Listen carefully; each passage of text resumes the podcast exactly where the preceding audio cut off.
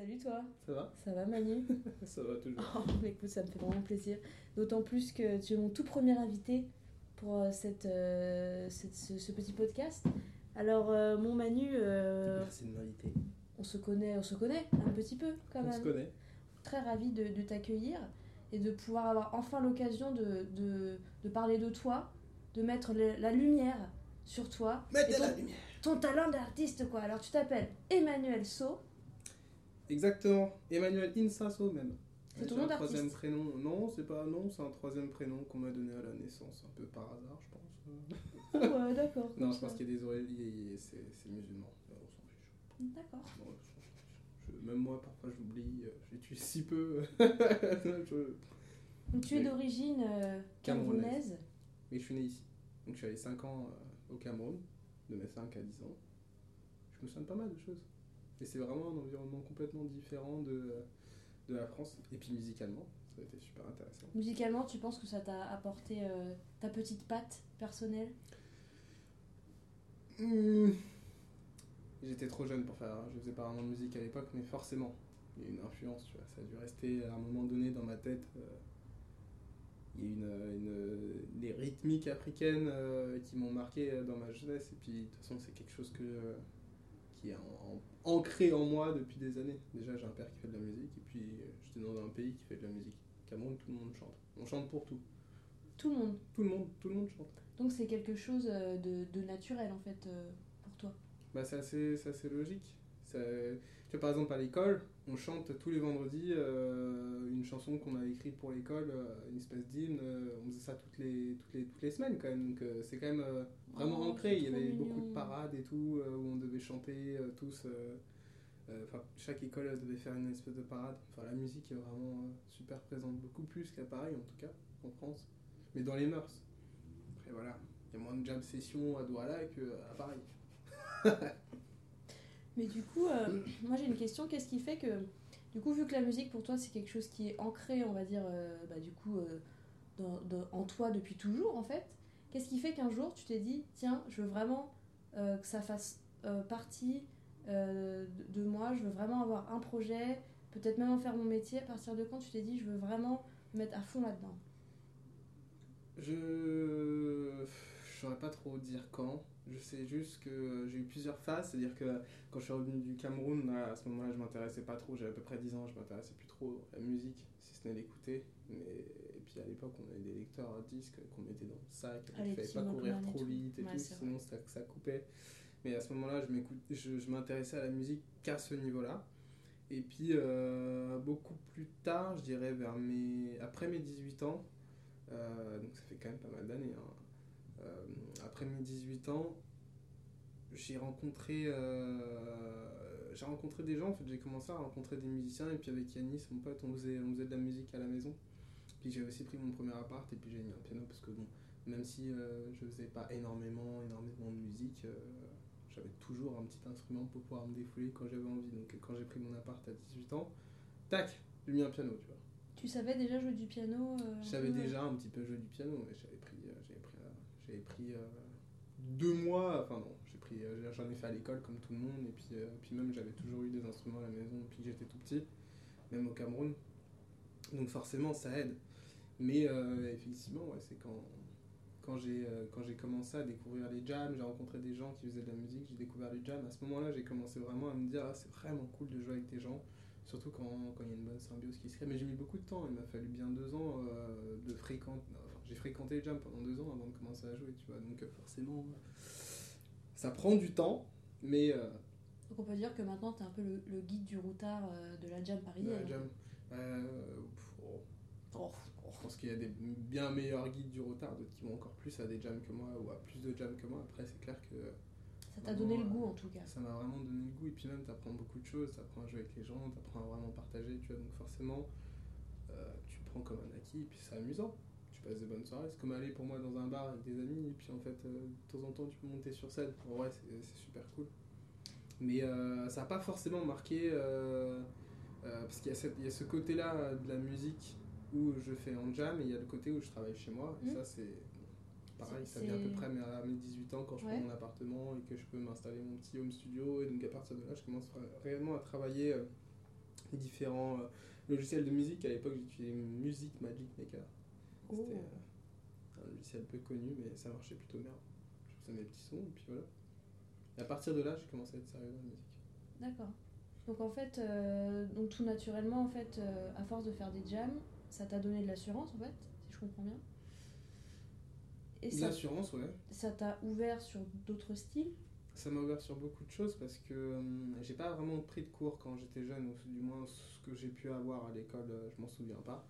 Et donc j'ai pas la théorie, il y a beaucoup de choses que j'ai pas. Et donc forcément, euh, je suis arrivé à un moment où, euh, tu vois, euh, le,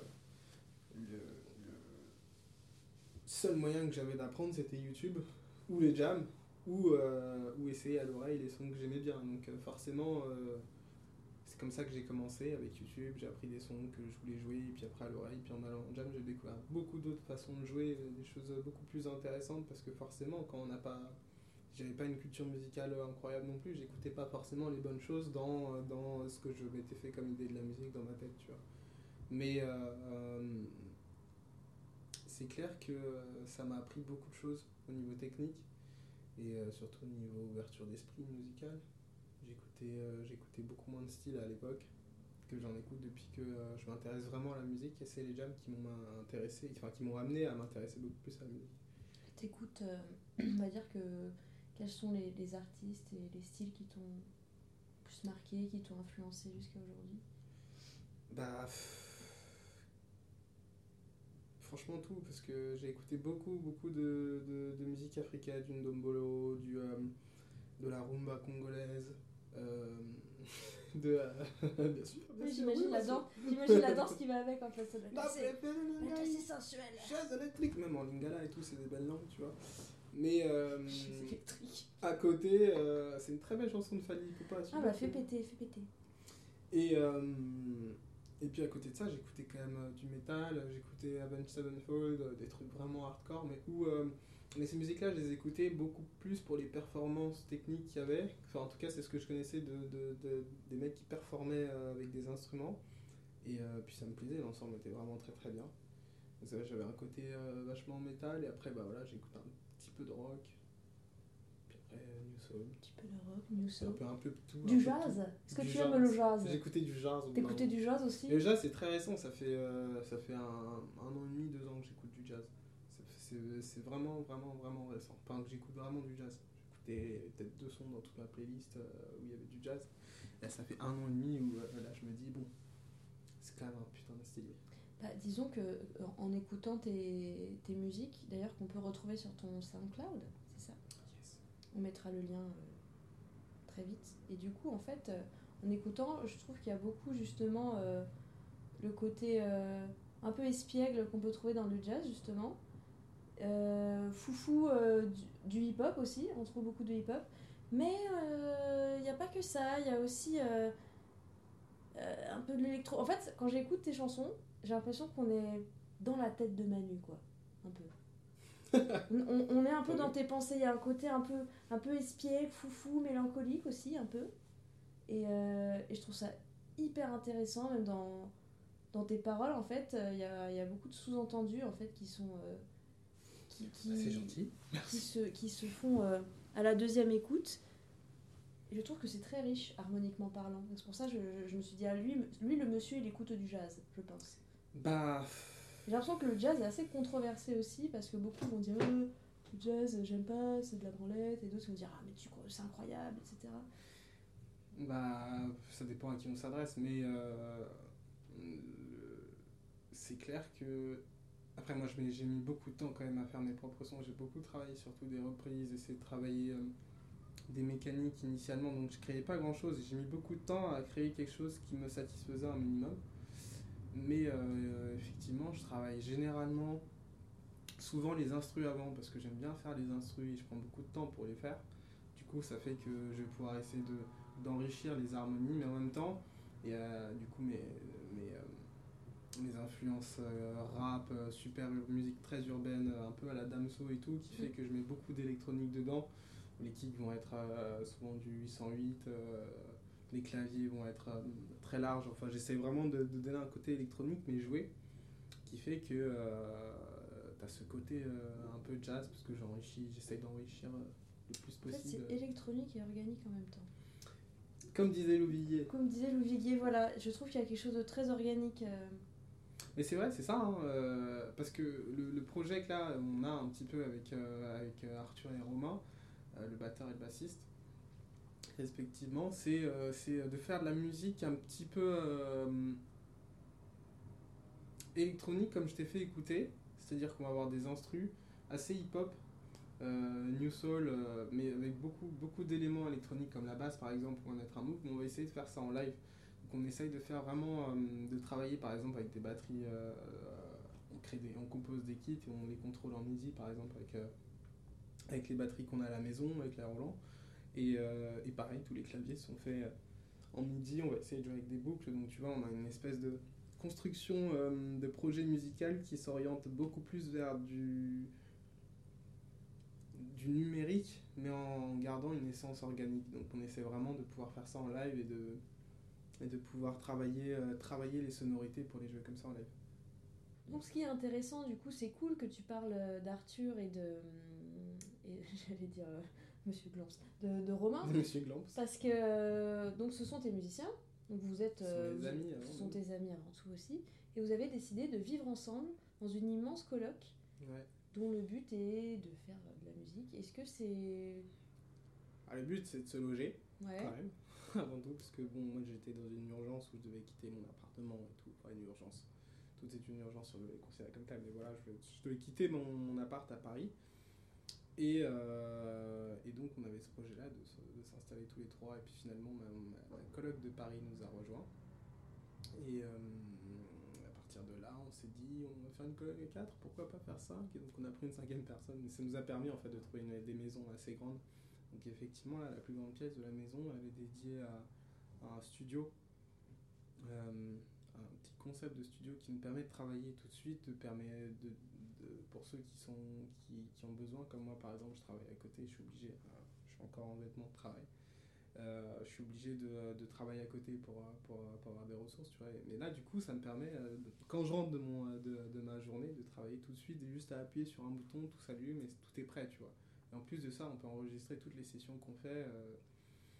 on, on essaye de s'équiper petit à petit. Donc, effectivement, ça nous a permis de, de travailler certains sons, de pouvoir mieux euh, prendre plus de temps. Et puis, même à chaque fois que quelqu'un a une idée, euh, quitte à- il peut très bien ouvrir le, le, le- le projet euh, de- sur Ableton et puis le modifier lui-même. Tu vois, donc. euh, Tu penses que le fait de vivre ensemble, euh, justement, ça, ça alimente encore mieux euh, votre fusion un peu à tous les trois et que ça vous rend plus efficace euh, votre processus de création ou... Pas forcément pas plus efficace, mais en tout cas, euh, on est conscient d'une chose, c'est que euh, il y a beaucoup de problématiques euh, quand on est musicien. Euh, on est tout autant conscient que moi, enfin on en est Oh conscient. et parmi ces problématiques, il y a celle de l'argent, Ouais. de pouvoir répéter et du temps qu'on y consacre. Et donc, par exemple, par week-end, deux heures de répète, normalement, ça se traduit en quatre heures de mobilisation. Le temps d'y aller, le temps d'y aller, et puis ça coûte, ça coûte de revenir, et puis ça coûte de l'argent. Là, répéter deux heures, c'est euh, ouais, on va jouer, on joue. Allez, Et euh, deux minutes après, on joue, on répète, et puis voilà. Si on veut répéter, euh, euh, si on veut enregistrer, c'est pareil, tout est déjà branché. Et, et pareil, certains kits de batterie sont en MIDI, donc euh, c'est pareil, le son, le traitement du son aussi est un petit peu plus simple, c'est un peu moins difficile, on a moins besoin, on a moins de contraintes par rapport au, au son, par exemple. On a moins de contraintes euh, financières. On paye, on paye l'électricité, mais bon, c'est forfaitaire. Justement, j'allais te poser cette fameuse question que, que beaucoup se posent. Quand on est justement artiste, qu'on veut être artiste, mais qu'on doit vivre, qu'on doit avoir chez soi, qu'on doit payer des factures, etc. euh, donc on est obligé la plupart du temps de faire un métier euh, alimentaire, plus ou moins. Alors certains, euh, il y, a- il y a certains artistes qui par exemple ont préféré euh, faire un métier euh, pas du tout artistique, quelque chose qui, qui leur demande aucune euh, concentration euh, ni aucune euh, inspiration euh, pour, pour faire leur travail. Après, ils ont une coupure et ils peuvent ensuite euh, se mettre à fond dans leur musique. Et il y en a qui ont besoin de faire quand même un, un autre travail à côté, plus Mhm. artistique, euh, qui pourrait au contraire euh, alimenter pour de La futurs. passion euh, de la musique. voilà. Toi, tu serais plutôt euh, de quel euh, lequel borde dans le sens où moi, par exemple, j'ai un ami qui, qui, a- qui faisait de la musique euh, tout le temps, il était ingénieur du son à côté, et euh, il était sound designer, etc. Il avait un groupe. Et il a décidé de plus du tout faire ça et de faire un métier, euh, tout ce qu'il y a de plus classique, euh, assez physique, qui demandait rien du tout de cérébral. Porte des cartons. Et il m'a dit, euh, mais tu te rends pas compte que la, la musique m'inspire vraiment beaucoup plus depuis qu'elle ne me fait plus bouffer, en fait. Ça peut se comprendre. C'est dès que dès qu'une passion devient une contrainte, forcément, c'est beaucoup moins intéressant. Après, euh, moi, j'ai pas vraiment de, de côté à ce niveau-là. Euh, ça me plairait tout autant de travailler pour un projet musique, pour quelque chose qui est dans l'environnement de la musique, euh, pour un projet quel qu'il soit, euh, à côté de ma musique. Parce que travailler dans un environnement musical, ça veut pas forcément dire être créatif. De toute façon, on aura besoin de sa créativité. Ça veut pas forcément dire qu'on a besoin de, de ce, qui, ce qui est requis quand on, quand on exerce sa passion. Mais bon, ça reste un boulot comme un autre, c'est juste dans un secteur euh, musical. Après, euh, quand on veut passer le moins de temps possible au bureau, euh, en tout cas dans, quand on veut passer le moins de temps possible à travailler pour se nourrir, on espère gagner le plus possible aussi. Dans la musique, c'est compliqué. Dans l'industrie de la musique, même dans les grosses entreprises, en travaillant là-bas, certes, on sera dans l'environnement de la musique, mais soit on fait un, un 50 heures euh, et à ce moment-là on gagne, euh, ça va, sinon, euh, sinon on change de boulot, on fait autre chose. Et moi, il se trouve que j'ai fait mes études à côté, ça n'a rien à voir avec la musique. Je peux travailler dans la musique. Euh, après, là, euh, ça pas me dérange pas parce que du Ouais. coup, je peux quand même vivre ma passion et m'investir dans des projets qui sont bien parce que du coup, j'ai un gain de temps et, euh, et je prends un boulot qui me passionne pas forcément, Mais qui mais qui me, déplaît pas. dérange, me, déplaît pas du tout. euh, je choisis quand même mon, mon taf, tu vois, mais du coup, euh, ça me permet de. J'attends pas que mon boulot euh, me rapporte une certaine source de, je sais pas, de bonheur ou quoi que ce soit. C'est surtout la, la passion qui est à côté. Après, voilà, c'est bien que c'est bien que le boulot ça se passe bien quand même et de- d'aimer ce qu'on fait. Moi, j'ai fait des études, euh, j'ai fait trop, j'ai fait trop d'études. trop d'études. Non, c'était dur, c'était dur, c'était dur. T'as fait quoi comme fin. Moi, j'ai fait euh, une licence d'histoire euh, avec une spé Sciences Po et euh, avec un master après en veille stratégique et concurrentielle. Donc, c'est va- c'est vachement de la data, du big data et c'est c'est très, c'est très digital et numérique. Donc, tu vois, ça me permet de travailler aussi bien dans la musique que dans Ah n'importe oui. quel domaine, en agence ou quoi que ce soit. Mais évidemment, si je pouvais là tout de suite faire de la musique et gagner ma vie que avec, ça, Tu ferais que ça. je le ferais. Dans la mesure où je ferais ce qui m'intéresse vraiment aussi. Tu vois, Parce que c'est pareil, euh, dès qu'on devient professionnel de la musique, on a des nouvelles contraintes qu'on n'a pas forcément quand on est euh, semi-pro. Ou, euh, en fait, c'est- assez compliqué. On a besoin d'outils pour, pour simplifier la vie des musiciens. Et, et en parlant de ça, est-ce que tu restes assez connecté justement avec ce que la nouvelle technologie propose pour les musiciens? Est-ce que tu es à l'affût? J'essaye quand, quand je le fais en tant que musicien, quand je, quand, je, quand je me déplace, quand je suis sur internet par exemple en tant que musicien, mais ça dépend. euh, pour l'instant, j'ai pas énormément besoin de l'être, mais étant forcément dans le, dans, le, dans le domaine, je suis au courant de tout. Et puis de toute façon, je suis un énorme geek donc euh, C'est vrai que les gens ne le voient pas, mais tu as une sacrée tête de geek. Je Déjà, tu as des lunettes, Gros geek. Je Voilà. un- Je pense que je suis plus geek que n'importe qui ici. c'est vrai? Ouais, large. C'est-à-dire? Très très très large. C'est-à-dire que j'ai passé, euh, passé euh, 5000 heures euh, sur Dota 2. Euh, j'ai passé, euh, avec monsieur ici présent, j'ai passé, euh, Plutôt gamer alors.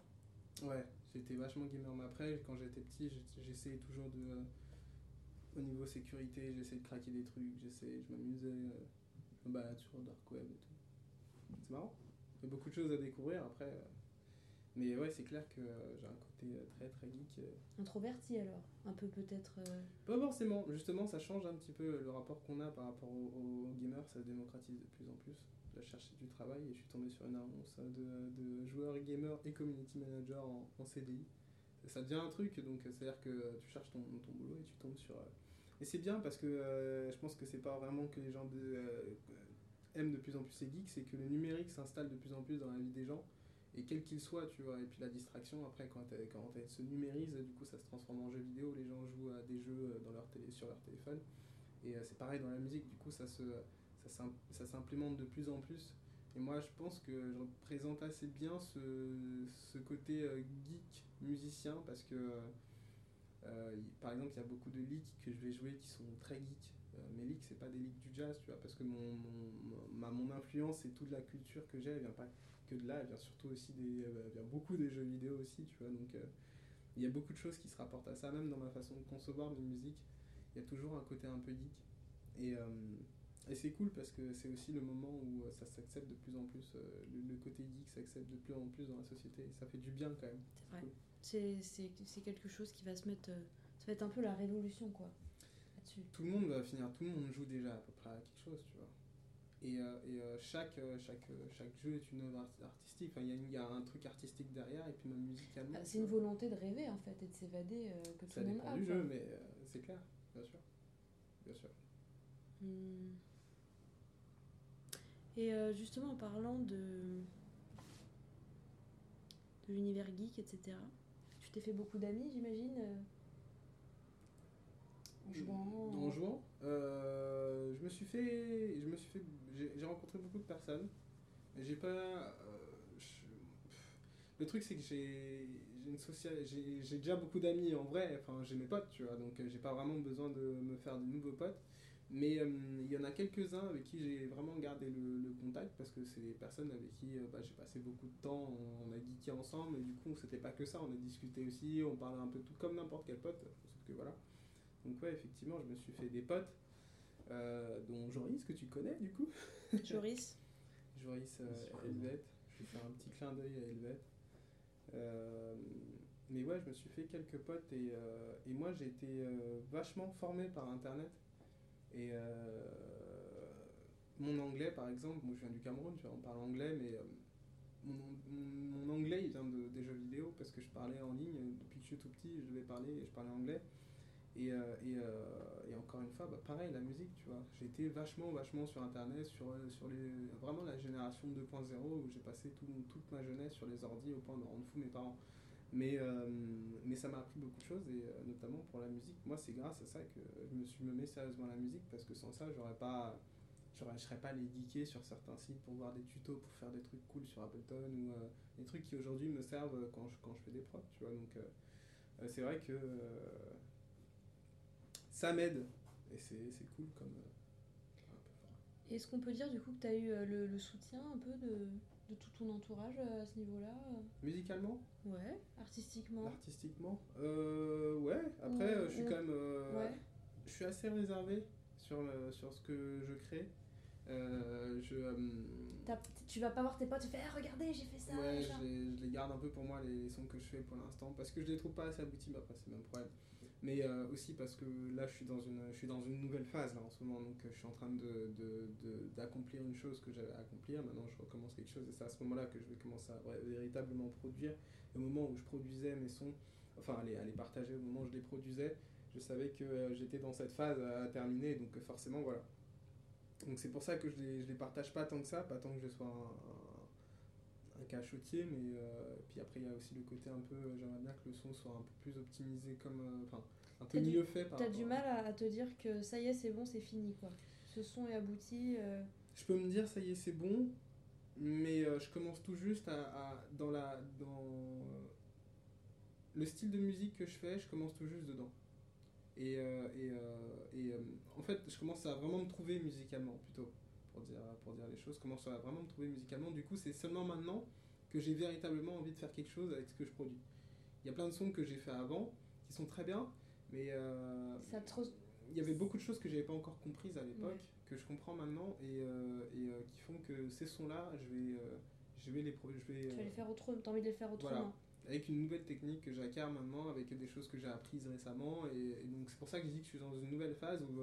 Bah, dans cette phase-là, il y a le partage aussi de, de ces sons-là, de créer des supports visuels aussi, parce que c'est aussi pour ça que j'ai déménagé.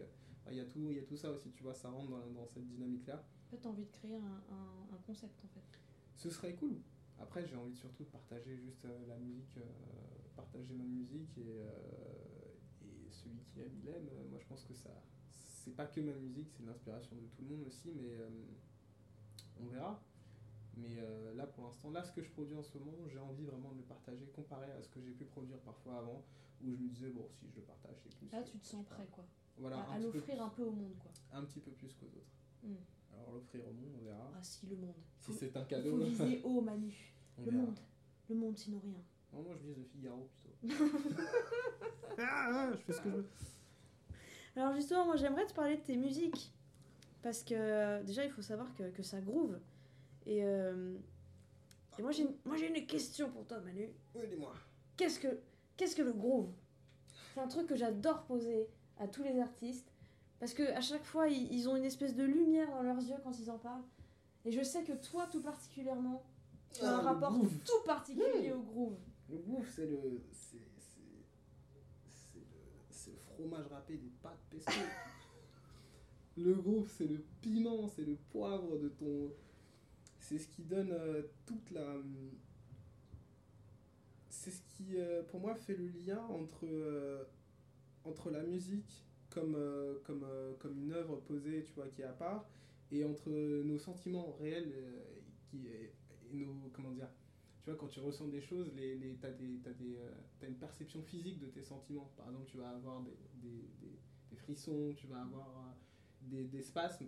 Et pour moi, le groove, c'est ce qui fait le lien entre ce, ce qu'il y a de bien dans la musique et, et ça te permet de comprendre en fait l'intensité qu'ont voulu mettre les, les, les- les musiciens dans, dans la musique, tu vois. Et c'est pour ça que c'est si important et que ça fait autant de bien quand, quand ça marche bien, parce que du coup, tu es en phase avec euh, ce qu'on fait, en tout cas ce qu'ils essayent de te faire comprendre au travers de leur, de leur œuvre. Et, euh, et c'est ça, qui est- ça qui est magique. Moi, au moment où, euh, où je fais ma musique, j'ai une façon de bouger ma tête, tu vois, ou de faire une grimace. Et c'est ça que je veux que les gens comprennent, sans pour autant voir ma tête, la, tête- la tête que je fais au moment où je le fais, tu vois. Tu veux qu'on ressente un peu ton, ton lâcher prise aussi et, euh, Le groove, il y a, il y a- il y a beaucoup de ça. Après, c'est c'est aussi très. euh, c'est quelque chose de très, euh, de très geek aussi. Enfin, il faut savoir le faire aussi. C'est pas, c'est pas facile. Après, moi, je dis pas que je sais particulièrement le faire, mais, euh, Non, mais je sais que toi, c'est important pour toi. c'est vraiment pour important pour moi, ouais. Quand Parce on que, écoute, euh, euh, que ce soit d'autres artistes, tu vas être là, Hum, ça j'aime bien, mais ça groove pas. Ça, ça groove. Tu vois Et C'est vrai que je ça- dis souvent ça. Bah oui. Euh, ça groove pas. Ah, toi, ça c'est le groove, toi. Après, ça vient d'Afrique. Hein. Normalement, euh, y a ce côté africain aussi, tu vois. Donc, on a. Il faut que ça fasse danser, tu vois. Il faut que les gens aient envie de bouger. Il faut que les gens aient envie de, de monter tout ça, tu vois. Qu'ils soient. Soient, Bah, soient- bien sûr. Bien sûr. Donc, euh, c'est, mais c'est qu'une question de, de feeling et de ressenti le groove. Et ça se, ça se, parce que moi, comme j'ai pas pris de cours, je sais pas comment traduire le groove sur une feuille de papier. Alors que Arthur, par exemple, va beaucoup plus comprendre une. une, une bon, après, il y a Batteur aussi, mais Arthur Combatteur, ouais. Arthur, il va, il va beaucoup plus comprendre du coup une, euh, une partition, il va comprendre le groove qu'il y a dedans. Moi, c'est vraiment ce que j'ai à l'oreille. C'est aussi pour ça que c'est important pour moi les jam, c'est que vu que j'ai pas de théorie, j'ai pas beaucoup de théorie en, en tête, j'apprends surtout en écoutant les autres et du coup, euh, beaucoup de choses que je sais jouer, ça vient vraiment, c'est vraiment juste un, un mélange de tout ça. Et comme je suis vraiment, vraiment, vraiment à chier en, en théorie, c'est mon seul moyen d'apprendre les choses. Et donc tu es d'accord qu'en tant que pour être un musicien accompli, il n'est pas obligatoire d'être un excellent théoricien? C'est pas obligatoire, mais ça aide. On, on- on- on ressent vite les effets du manque de théorie. Quand, quand on est dans une phase créative, euh, la théorie, moi, me semble comme un, comme un, un des meilleurs outils pour, euh, pour booster la créativité.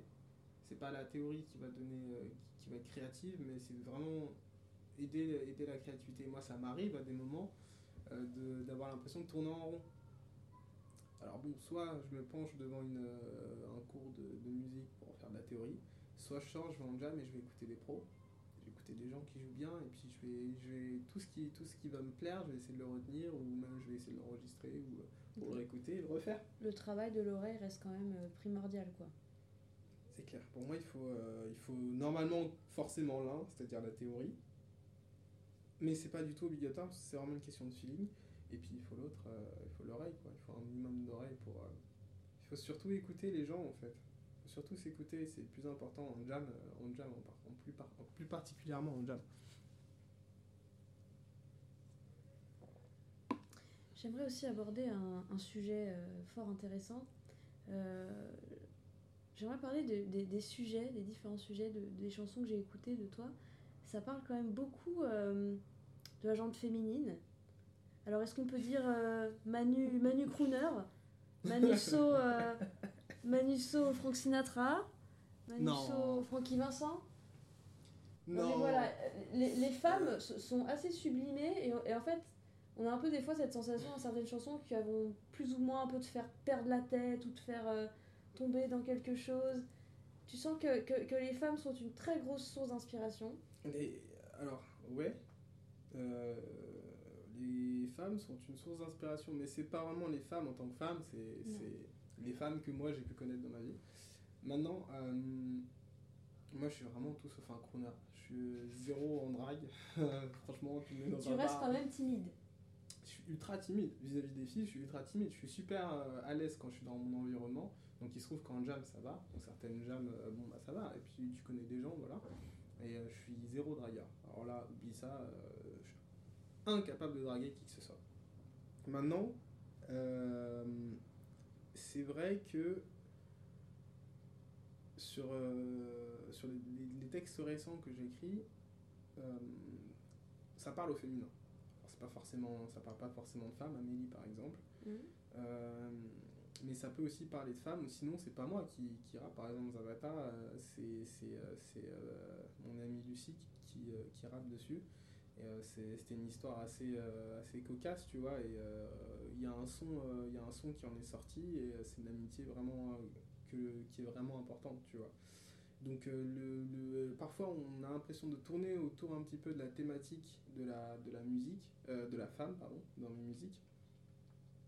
Mais pour Amélie, par exemple, c'est c'est- tout le texte est une métaphore, tu vois. On essaie de parler de, de quelque chose d'un peu plus d'un peu plus haut, de l'État, ou enfin de pas pour dire l'État comme ça, mais pour parler de un peu avoir un côté institutionnel. Et ça, c'est mon côté un peu euh, Sciences Po. Ouais, 5 t'as ans d'études. euh, qui, euh, forcément, on, a, on apprend à avoir une grosse critique sur, sur le monde qui nous entoure. Donc, mais c'est bien ça aussi, parce que c'est c'est super important dans la musique.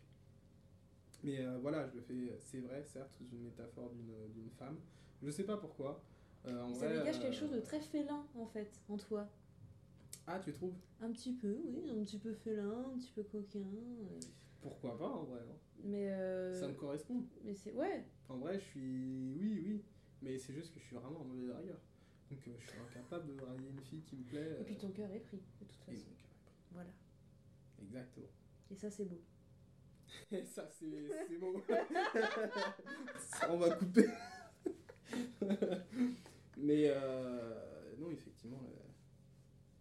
Tiens d'ailleurs, mythe sur les, les, les musiciens. euh, parce que, bon, étant moi-même musicienne et, et côtoyant beaucoup de musiciens, j'ai beaucoup de copines qui me disent Ah, Attention, Marine, hein, les musiciens, hein, c'est des, des gros dragueurs, hein, c'est des gros. euh, Vous êtes d'accord que c'est un mythe ah, ça dépend. ça Oui, c'est vrai, c'est des coquins quand euh, même. Quand tu vas en jam, euh, il y a bien, la- il y, en a beaucoup qui, qui viennent juste pour jouer. Ils viennent flatter la coquine, quoi. Et puis voilà, qui essayent de, de, Ça tâte de la croupe, quoi. De faire. euh, de faire...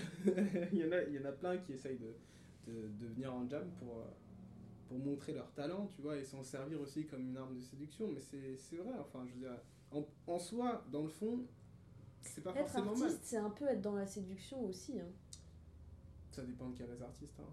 Franchement, il y a des artistes qui sont beaucoup plus dans, la, dans le, le- qui se morfondent et qui, euh, qui sont dans une tristesse, tu vois, et qui Oui, s'expriment au travers de leur art, puisque... Et d'ailleurs, c'est ce qui, euh, c'est ce qui souvent un peu... Bon, ça dépend après, mais c'est, euh, c'est, euh, c'est ce qui est souvent le plus profond, tu vois, c'est les ce qui sentiments touche les le plus... plus. voilà, ce qui touche le plus aussi, c'est aussi les gens. C'est la séduction, ça, ça, devient, ça reste quand même finalement assez commun. Beaucoup de séduction un peu partout autour de nous. Par contre, quand il y a des sentiments un peu plus sombres, profonds, forcément, ça touche un peu plus les autres.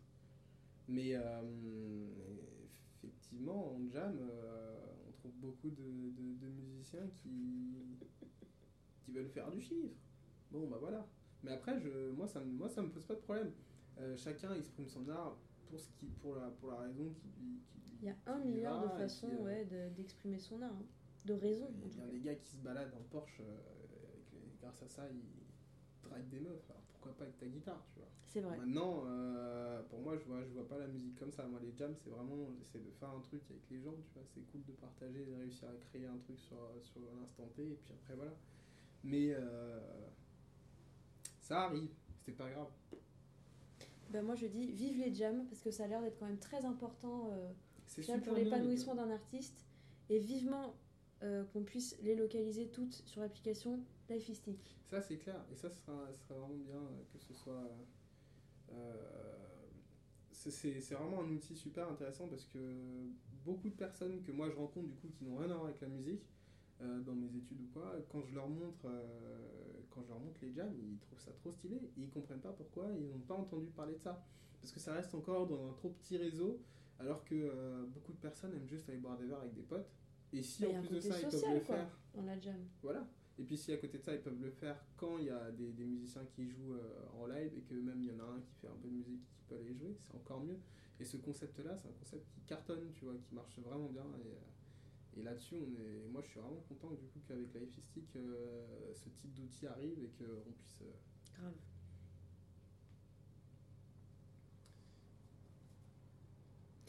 Euh, J'ai une question aussi à te poser euh, assez rigolote et que j'aurais envie de poser, je pense, à, à tous mes invités, je pense. C'est quel est ton petit guilty pleasure musical?